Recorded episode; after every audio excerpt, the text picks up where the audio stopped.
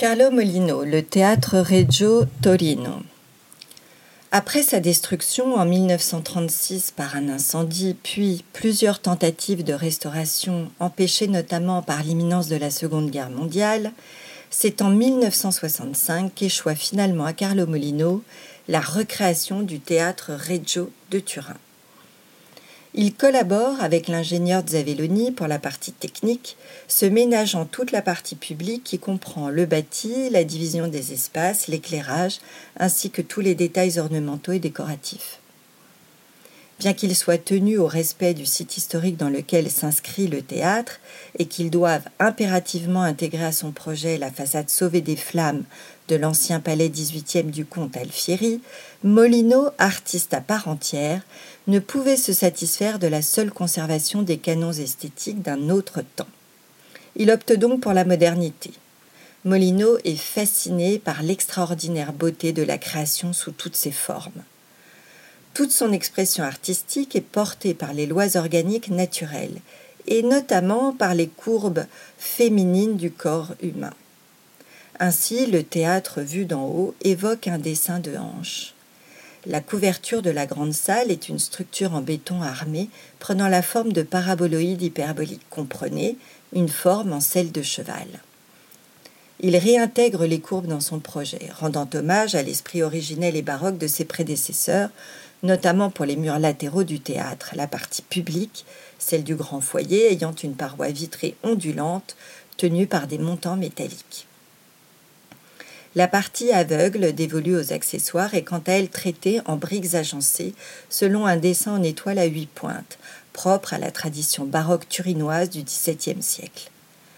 Le théâtre de Molino est situé perpendiculairement à la place du Castello, en retrait de la façade restaurée de l'aile ancienne du comte Alfieri. L'entrée du théâtre est monumentale et prestigieuse.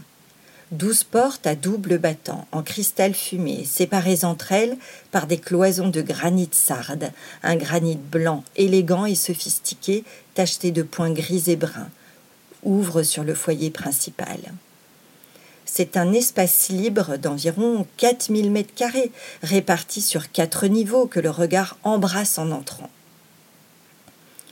Comme chez Piranèse, un dédale de passerelles, escaliers, escalators, rampes et ascenseurs forment des entrelacs fantastiques. Le plafond est une succession de polyèdres en béton armé apparent, tandis qu'une moquette de velours rouge cinabre inonde l'espace.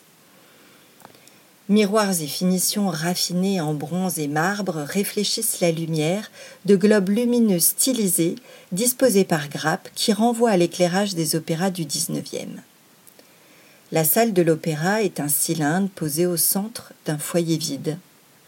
Autour, un parterre en fer à cheval d'une jauge de 1552 places s'incline vers la scène.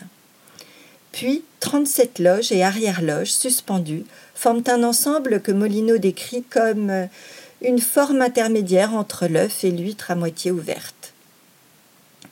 La scène, au plan en croix latine, est une des plus grandes d'Europe. La cage de scène a un plateau central avec six ponts mobiles, deux autres plateaux latéraux et un au dos.